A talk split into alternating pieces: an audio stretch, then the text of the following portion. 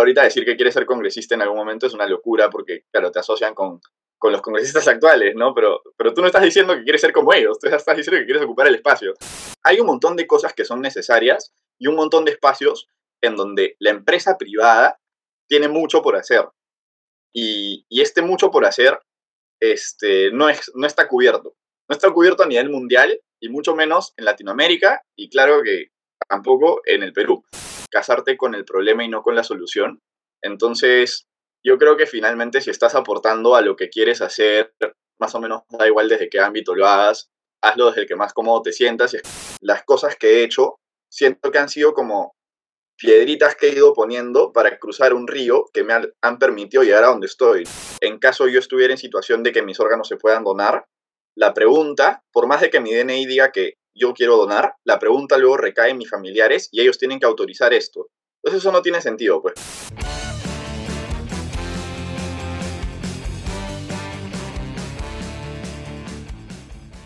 Bienvenidos a este episodio de Peruanos que Inspiran, espacio donde buscamos visibilizar a cada vez más peruanos que la rompen en lo que hacen y apuestan por el Perú.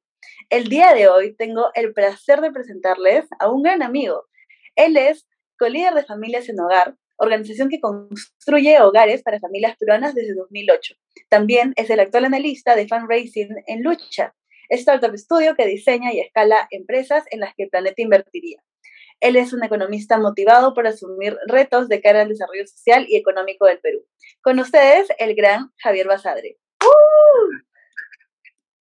Gracias, Gracias por, por, tan linda y, y, tan precisa descripción de, de, lo que vengo haciendo hasta ahorita y, y más que nada en, en tiempo reciente. y de hecho es interesante porque siempre que hago esta parte de la edición, algo que me, me da risa es que la gente como como, ah, lo recibe así como con miedo, porque es como, ah, qué pomposo suena esto, o de repente que, hasta qué pretencioso, ¿no? Pero en realidad son, o sea, son etiquetas que, que llegan a la vida y que chévere, porque se han trabajado, ¿no? Pero fuera de eso, o sea, fuera de eso, ¿quién es Javier Basadre? Bueno, yo agregaría a esto que es como una descripción más profesional, lo que hago también como voluntariado, que me lo tomo eh, bastante serio, por así decirlo, y le dedico, le dedico una buena parte de mi tiempo agregaría algo súper importante en mi vida es el deporte y, y, de hecho es algo que me ha acompañado siempre. Entonces, últimamente me he afanado con las carreras de obstáculos, que es así lo que sale en American Ninja Warrior y estas cosas. Y, y le digo últimamente a mis amigos como para que entiendan más o menos qué estoy haciendo, es como, entreno, esto es guerra, ¿no? es los mismos jueguitos, pero en el medio corres kilómetros este, entre una estación y la otra, y con un grado de dificultad ciertamente mayor, ¿no? Entonces, eso es con lo que estoy afanado últimamente. Y antes han sido otros deportes que siempre, que siempre he tratado de, de practicar. Y de hecho, para que sepan, bueno, lo que comenté es de que Javier es un amigo mío ya de hace algún tiempo, no muchos años, pero sí lo conozco ya hace, hace poco. Y también a lo que yo le decía es que, por ejemplo, yo no soy una persona de mañanas, para nada. Y él, él este, corría tabla, entonces yo le decía, ¿cómo es que tienes tipo, no sé, la disciplina o qué onda de, levantarte también temprano a veces? Porque claro, puedes ir moviendo horarios, ¿no? Pero igual es complicado y aparte el agua está fría. Requiere cierta, cierta cantidad de disciplina y ahora te has metido a un deporte que, claro, tú le dices lo de esta guerra como para que se entienda, pero es bien fuerte. Sí, sí, sí, también requiere bastante exigencia. Y de hecho yo tampoco soy una persona de mañanas, me costaba muchísimo para la universidad y para el colegio siempre me costó demasiado levantarme temprano. Este, debo admitir que faltaba más clases de las que, de las que debí, eh, por ese motivo, este, porque sí, se me hacía súper complicado, pero más bien para el deporte sí es uno de los factores que, que me deja de costar tanto, ¿no? Y creo que eso refleja algo, que es en todo ámbito de tu vida, que es que cuando algo te gusta, algo te apasiona, este, los, los factores externos quedan en un segundo plano, ¿no? Completamente. Y o sea, hay algo, algo que a mí naturalmente me, no sé, me surge como pregunta, en verdad no lo tenía creo muy pauteado de preguntarte, era el tema de este balance, ¿no? O sea, entre las cosas que haces y, y este tema del deporte, porque sí siento que es bien complicado, o sea, hay gente que usualmente cuando ya terminas la universidad y te metes de lleno a trabajar, en tu caso que también estás en esta organización, es como, o sea, cómo balancear eso para que al final se equilibren los campos de tu vida, ¿no? Porque creo que es bien, no sé, suele ser como una magia intentar ver cómo cuadrar. Y de hecho es un, es problema eso que un montón de la gente que, lo sabe llevar bien. Yo creo que estoy en un punto medio y todavía tratando de encontrar el balance. Pero, por ejemplo, a mí me sucedió cuando entré a la universidad, que estuvimos en, en la, misma, en la misma universidad, em, que yo siempre había entrenado eh, básquet en el colegio, una época jugué en un club y era, de hecho, es el deporte que más me gusta jugar, ¿no? Ver probablemente fútbol, pero jugar básquet, definitivamente. Es en el que además me siento más capaz, entonces eso es como un, golpe al ego que, aumenta el, el, disfrute durante el deporte. Este, entonces, entrando a la universidad, inicialmente busqué estar en el equipo, iba a entrenar, este, el primer verano, incluso antes de empezar clases, ya estaba yendo y, y, súper bien, tenía una buena relación con el entrenador además, nos llevamos bastante bien desde el inicio, este, pero los horarios se me hicieron imposibles, o sea, justamente por no ser una persona de mañanas, yo necesitaba dormir y los entrenamientos eran eh, después de clases entre las 9 y las 11 de la noche, me acuerdo, entonces, y como tres veces por semana. Yo no pude sostener ese ritmo, por eso digo, yo admiro a la gente que lo logra, incluso con selecciones nacionales, esto tengo amigos que han, que han sido parte y es totalmente este, algo para aplaudir, ¿no? A mí se me hizo muy complicado, en ese momento dejé el deporte que más me gustaba, pero no quise dejar el deporte en su totalidad, entonces busqué un deporte que adaptara a mis tiempos y me di cuenta de que en ese sentido los deportes que practicas individualmente y no en equipo son mucho más fáciles de adaptar. Esa es una cosa que siempre he conversado con amigos también. Por ejemplo, en ese momento comencé a entrenar box, porque claro, dejas de depender y, y, tiene como que este sentido bonito de compartir el equipo, pero para cuando necesitas adaptar horarios, es súper importante poder adaptarlos tú solo. Entonces, en este sentido, los deportes individuales te ayudan con eso, ¿no? El surf, que te puedes despertar a las 5 de la mañana si quieres, o 6, e irte un rato y no necesitas coordinar con otro, puedes ir solo.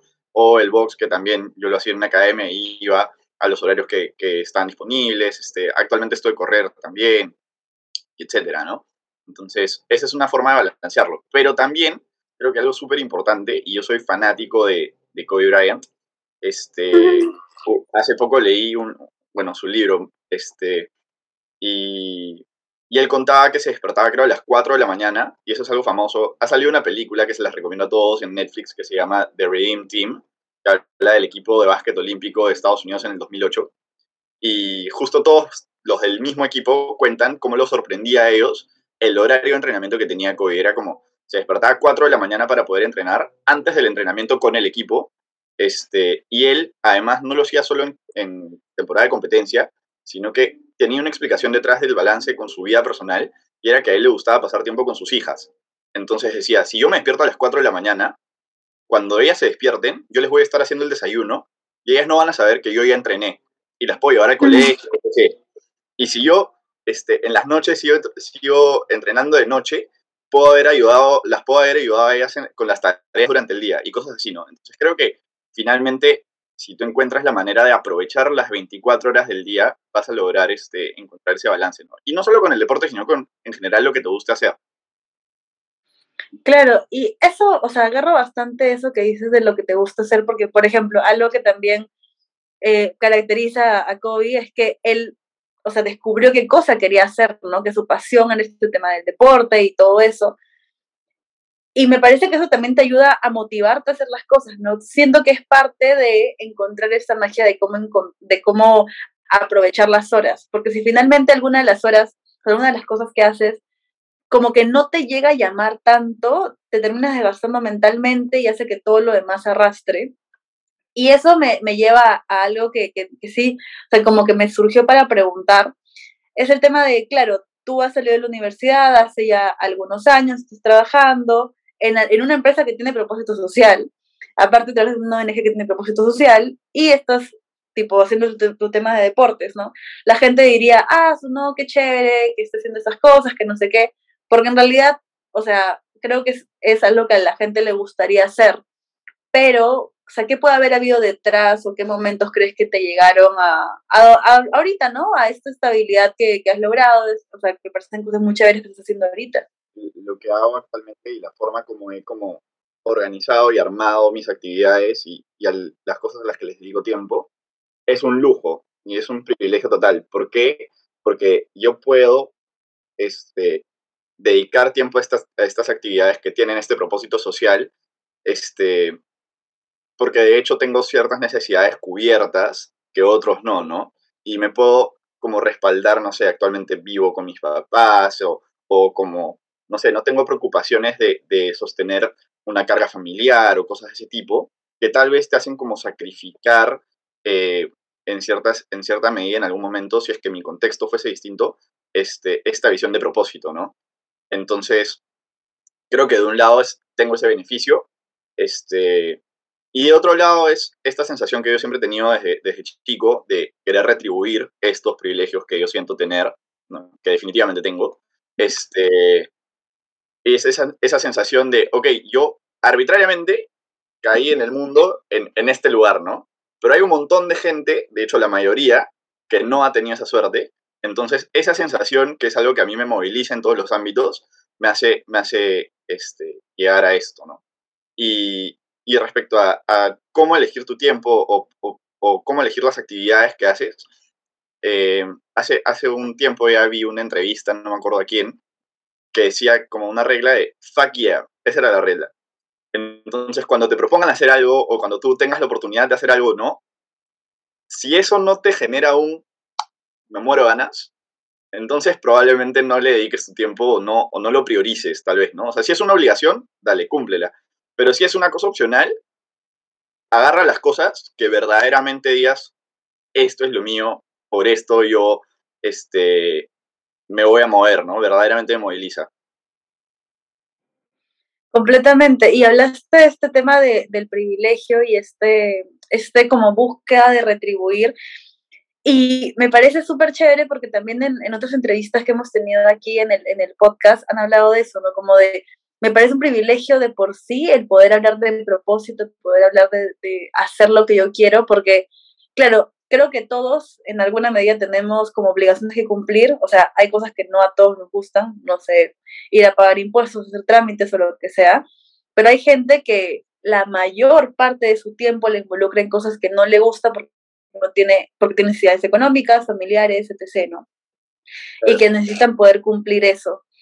Pero me parece súper, súper chévere como de, claro, en alguna medida creo que todos podemos encontrar ese al menos pequeño espacio de ya que le voy a dedicar tiempo a esto para que luego de repente todo el tema de las obligaciones que tengo se vayan disminuyendo y ir incrementando eso que me gusta hacer, ¿no? Porque, por ejemplo, yo ahorita siento que estoy en una etapa de mi vida en la cual me considero muy privilegiada y que tengo muchas cosas, pero hace unos años, no digo que no era privilegiada igual, pero quizás tenía más necesidades a nivel económico, tenía que también terminar varias cosas este, a, a, nivel educativo, académico, lo que sea, que no me permitían tampoco poder desarrollar otras. Entonces era como que un, wow, qué horrible que tenga que, tipo, trabajar, estudiar a la vez, estar en más de un trabajo, y shalala, shalala, y hacer mil cosas. Pero qué chévere que luego ese trabajo haya hecho que ya ahora me pueda dedicar más a cosas que me gustan, ¿no? Porque siento que es como ahí se va balanceando, digamos, en ese sentido, la, la vida. Yo creo que tiene que ver mucho con lo que dices, que es un tema de momentos, ¿no? Y los momentos en los que estás en la vida. Eh, yo ahorita, como te decía, claro, mientras que no tengo una carga familiar, porque esto también lo hemos conversado en, en conversaciones como amigos, ¿no? Como a los dos nos gustaría, no sé, formar una familia, este, tener hijos, etcétera. Este, entonces, claro, cuando comienzas a tener esas responsabilidades, también tus prioridades van a cambiar 100%. Ahorita parte del lujo que me puedo dar es el de tomar mis decisiones en base a lo que verdaderamente siento que se alinea con lo que yo quiero, ¿no?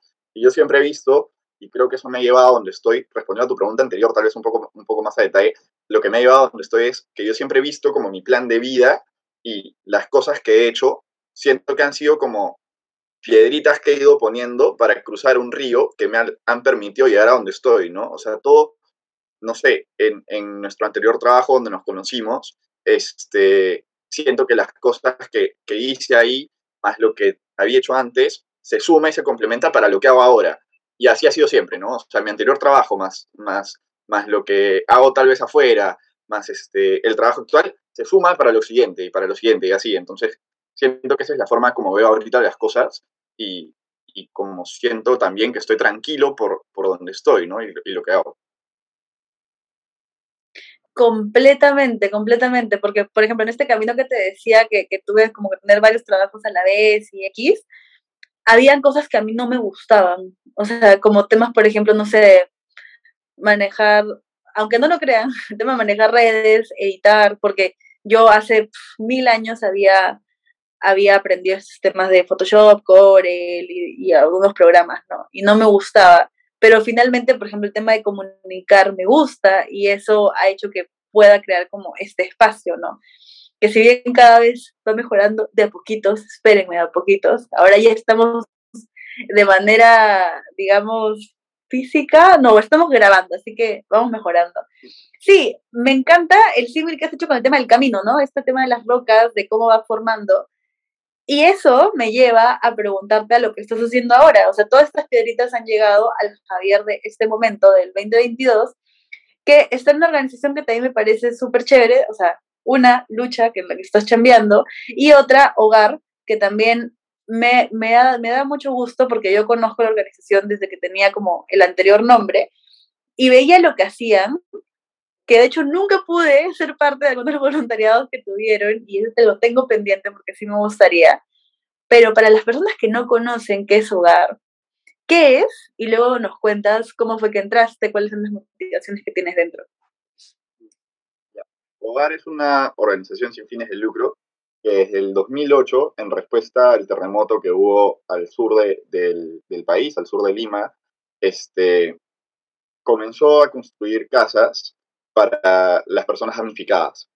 Y aunque quisiéramos pensar que nuestra tarea se completó o que, o que la necesidad se agotó, esto no ha sucedido y 14 años después sigue existiendo muchas personas que necesitan aún ser este, respaldados por una organización, dado que los recursos este, públicos no, han logrado este, atenderlos, ¿no?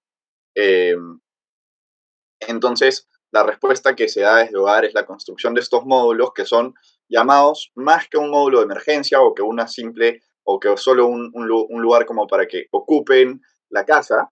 Se le llama un hogar porque la característica principal y diferencial de la organización y que tenemos como algo central desde el principio es el tener tres espacios dentro del módulo. Entonces esto le da a las familias la posibilidad de separar eh, el espacio de los padres, el espacio de los niños, o también este, genera muchas veces que el espacio al centro a veces se usa para, no sé, han habido familias que lo convierten en una tiendecita, entonces en muchos casos este, em, durante la pandemia las familias que no pudieron salir al campo a trabajar porque al ser en Cañete y en, y en, y en Ica este, la mayoría de personas salen y, trabajan un jornal. Este, cuando no pudieron salir, por ejemplo, por la pandemia, convirtieron su casa en su herramienta de trabajo. Y esto también es algo súper importante, ¿no? Hay un impacto gigante en, darle a una persona un espacio para vivir eh, de manera digna, por ejemplo, con el solo hecho de separarlos del piso. Eh, cuando una persona vive sin tener un piso eh, asentado o, una, un espacio, de, una piso de madera, una plataforma que te separa del suelo, este, la cantidad de enfermedades y de, no sé, la diferencia en cuanto a temas sanitarios es gigante, sin mencionar además este, los temas de, de temperatura y comodidad, ¿no?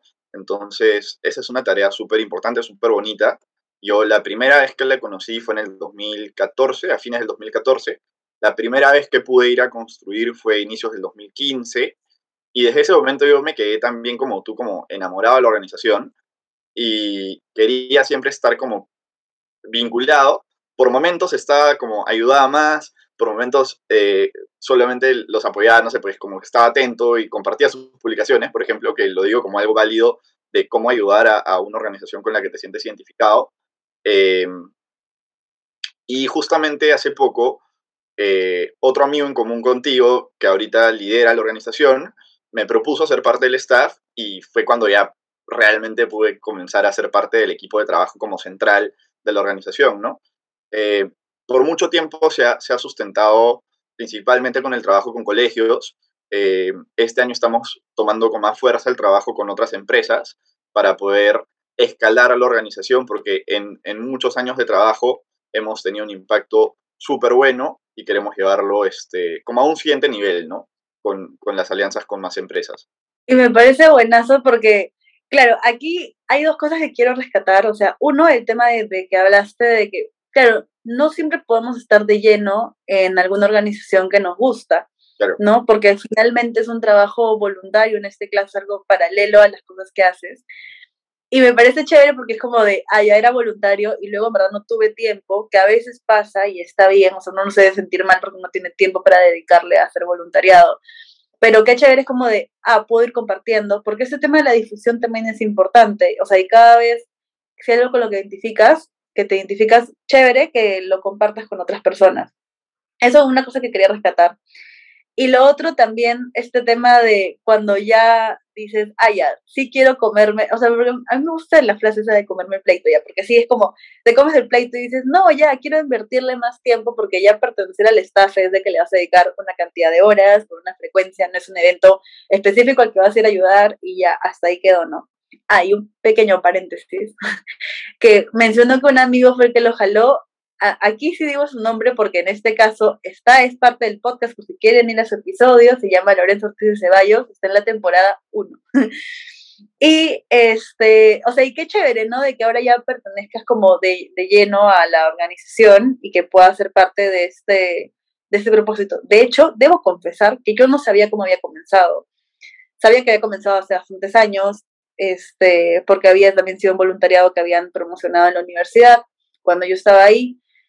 Y me parece increíble porque algo que no sé si los demás, sí, creo que nunca lo he dicho acá ya, pero mi familia es de, de también del sur, o sea, es de Ica en general, Pisco, Paracas, Ica. Y claro, en ese momento también surgieron muchas necesidades y qué lindo que haya nacido con ese, con ese propósito, ¿no? De poder ayudar a poder construir estos hogares que, como dices, en realidad le brindan gran este, calidad de vida, ¿no? Por este tema de las necesidades básicas que se van cubriendo, desde algo no, no, en verdad no tan sencillo, porque lo dijiste como algo más sencillo, pero es como salir del piso sí es súper importante, les ayuda a un montón de temas de salubridad. ¿Les está gustando el episodio? Recuerda que este proyecto no es nada sin tu apoyo. Por eso no te olvides de suscribirte a nuestro canal de YouTube, dejar tu comentario, dejar tu like y seguirnos en tu plataforma de podcast favorito. Y también en Instagram, ahí voy publicando historias. Son ese tipo de cosas que eh, nosotros damos por sentado y no nos damos cuenta de cuánto verdaderamente pueden impactar en tantos ámbitos para una familia, ¿no? Entonces eso es súper, súper importante. Y decía lo de, lo de compartir en redes, porque creo que muchas veces se critica o se, o se es que está como mal visto esto de, ah, solo lo comparte, o tipo, no se ensucia las manos, y es como, ya, ok, entiendo ese lado de, de no quedar en hacer la finta, pero también si tú le, o sea, si tú ahorita a mí, siendo parte del staff de una organización, y estoy seguro que si tú le preguntas un montón, oye, ¿te ayuda que lo compartan? Ayuda un montón. O sea, felices de que compartan las cosas. Entonces, no, no, no es como algo también como secundario o, o que no valida tu interés por la causa, ¿no? Creo que, claro, ya si solamente queda en eso, o si tus actos en, lo personal no tienen una consistencia con lo que estás tú diciendo que apoyas, ahí es distinto, ¿no? Como, cuando no hay coherencia. Pero mientras seas coherente, creo que no hay problema con que una forma válida de hacer activismo de, o de hacer también este, un apoyo a una causa social que te interesa es el hecho de compartir en redes, más aún en, en, el tiempo en el que estamos ahorita, ¿no? Y que seguro va a ir incrementándose más y más la importancia y, y el impacto que pueda tener esto que, se pueda generar con, con, generar movimiento, generar este, relevancia, agenda pública, es, es potente. Completamente. Y bueno, creo que no tiene mucha conexión. A veces soy buena entrevistadora y sé cómo conectar los temas, a veces no. este es un momento en el cual no sé cómo conectarlo, pero finalmente, o sea, quiero también saber un poco más de la parte en la que chambeas. O sea, porque chambeas en una organización que tiene un propósito social no, no todos, o sea, primero que no existen muchas organizaciones que hagan eso. Y, y, segundo que, nada, en verdad quisiera que nos, que nos chismees, que nos cuentes qué es lo que hace una persona que ve fundraising en una organización como Lucha. Claro, ya.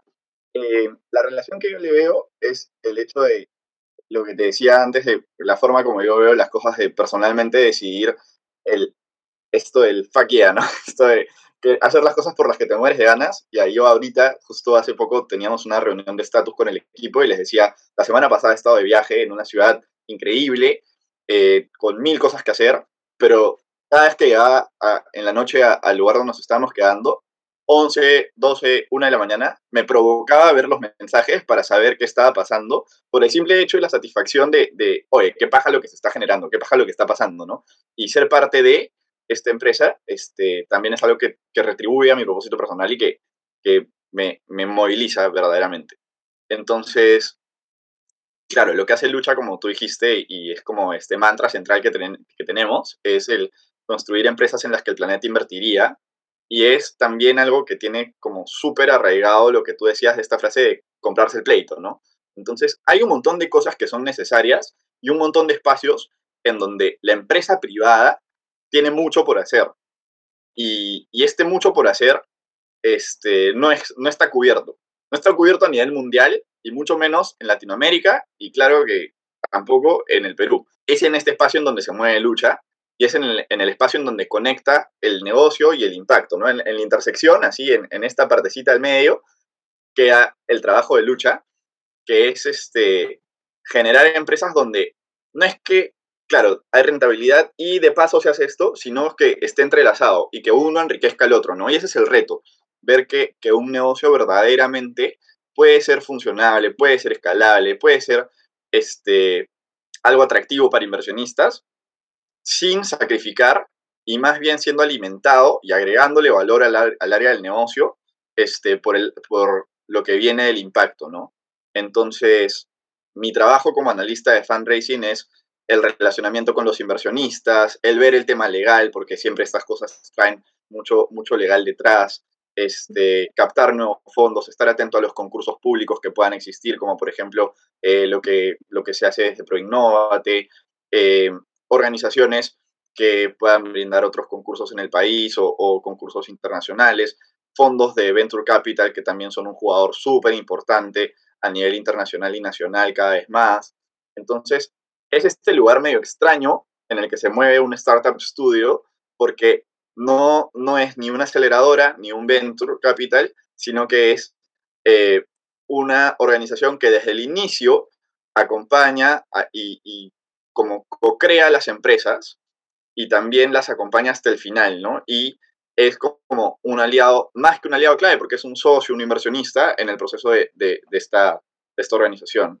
Y el, punto clave, o, una de las cosas más importantes, que es lo que aumenta el ratio de éxito de las empresas que son fundadas como parte de un startup studio, es el hecho de generar comunidad, ¿no?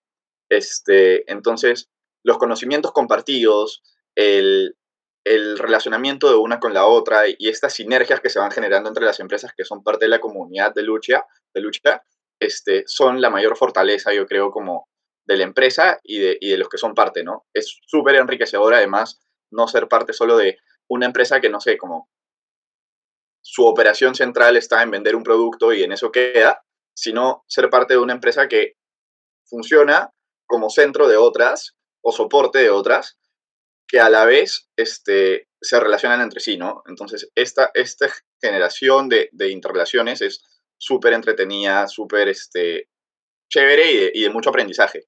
Completamente, o sea, porque le ayudan a crear esta maquinaria que a veces las empresas no tienen para poder hacer que estas cosas pasen, ¿no? Porque una empresa puede tener capital y las buenas intenciones, pero dice, en verdad, tipo, no tengo el tiempo, no, no, tengo, no tengo la capacidad para que algún equipo, uno de mis equipos le dedique tiempo a eso o a la medida que lo requeriría. En todo caso, puedo apalancarme de una organización como Lucha para que, para que me pueda ayudar a hacer esto.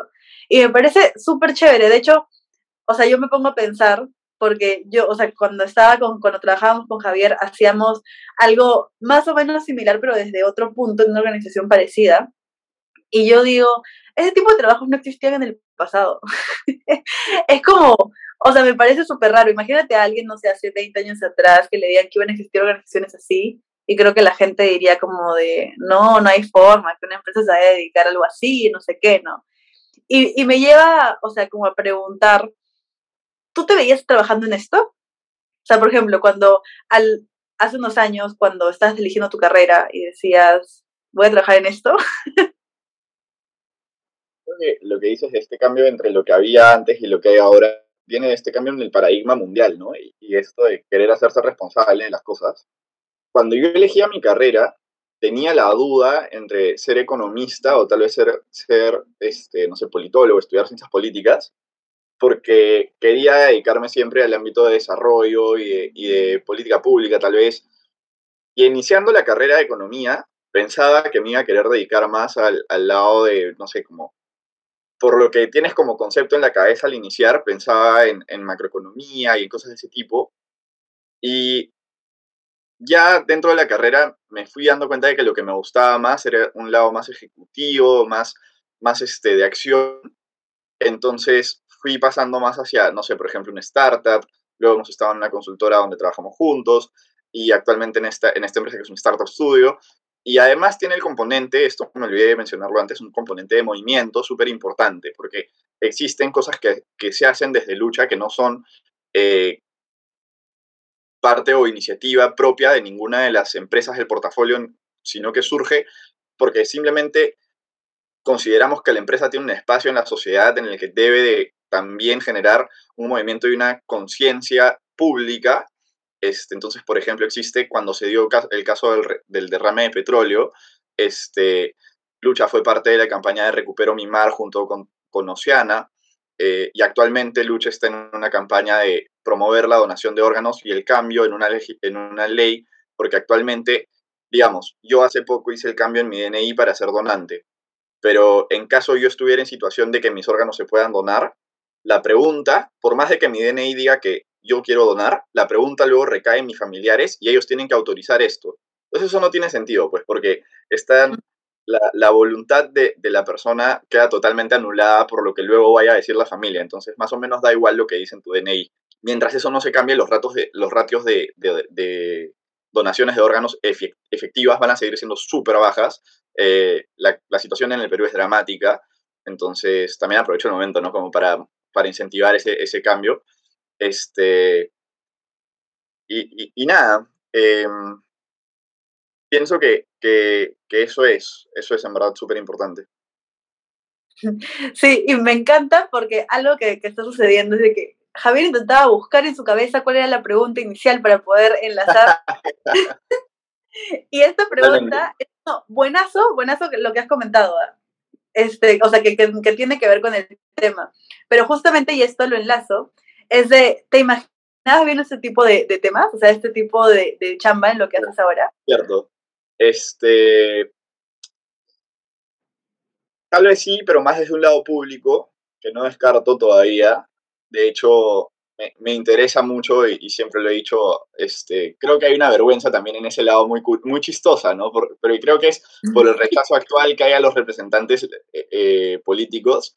Hay una vergüenza del lado de todos los que en algún momento hemos sentido esa tentación por, por el cargo público.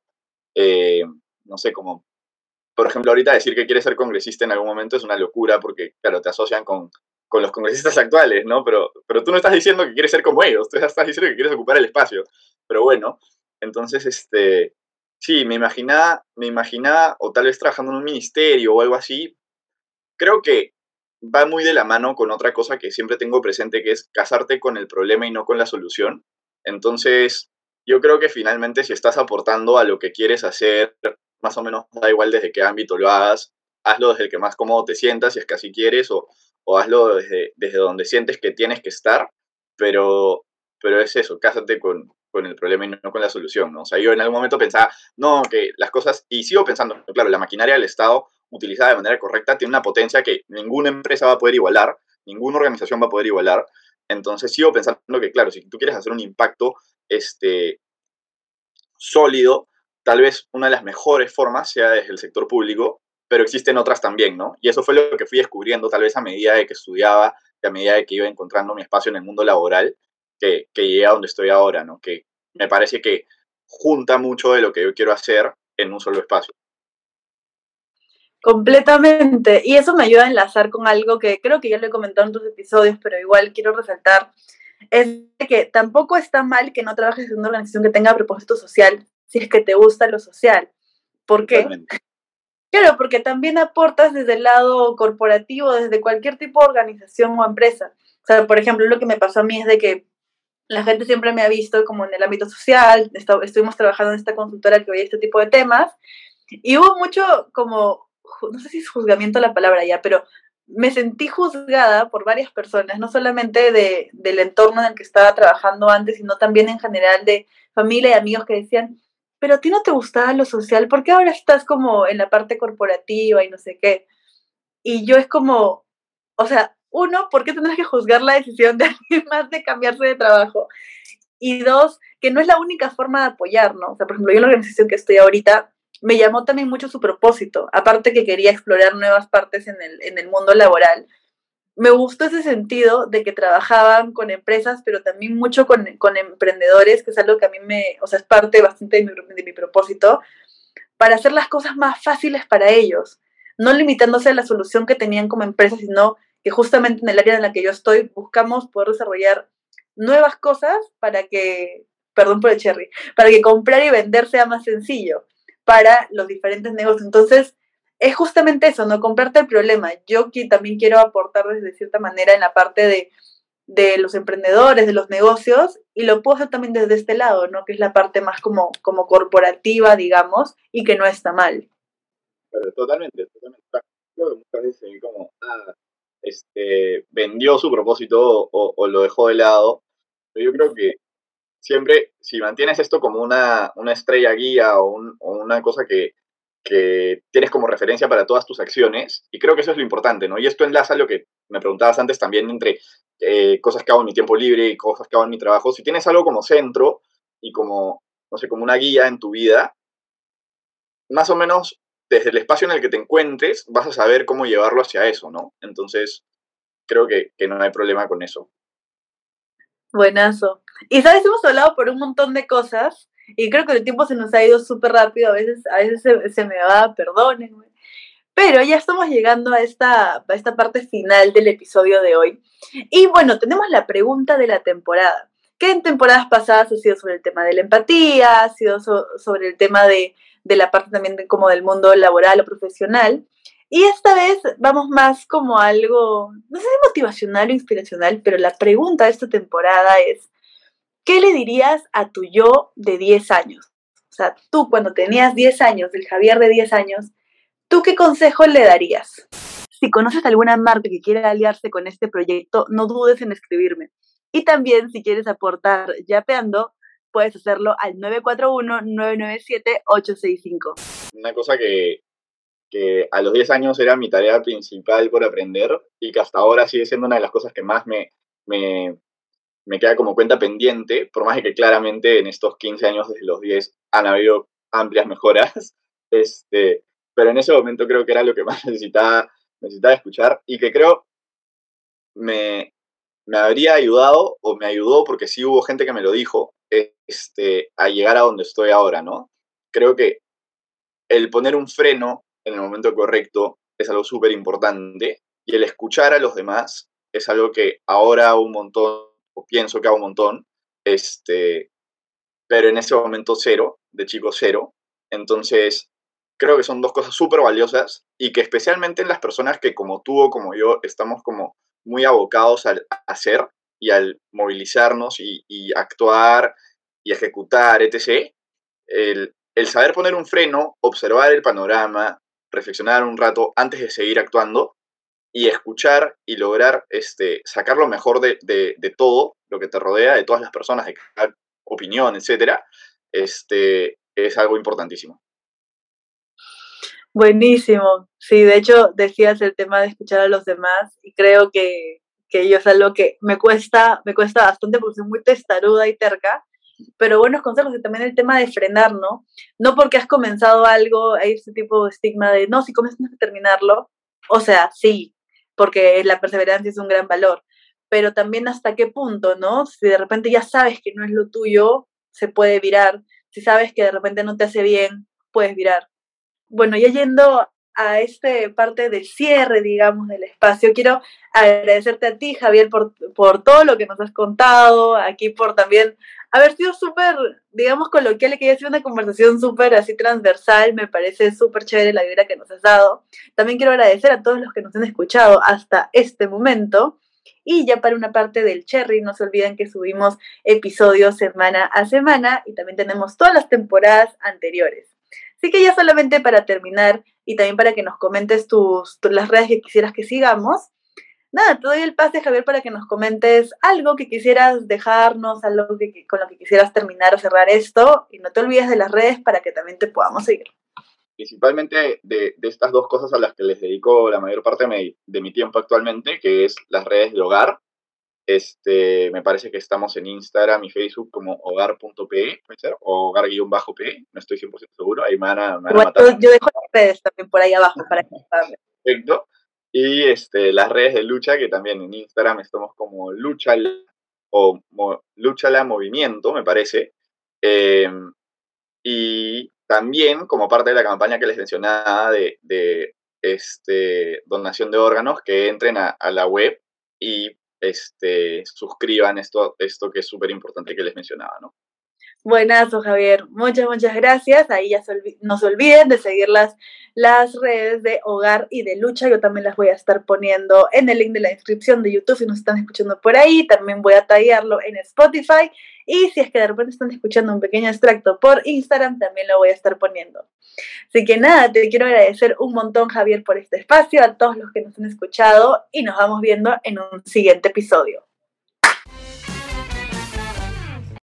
Espero te haya gustado el episodio. No te olvides de seguirnos en nuestras redes sociales y darle like y suscribirte a este canal.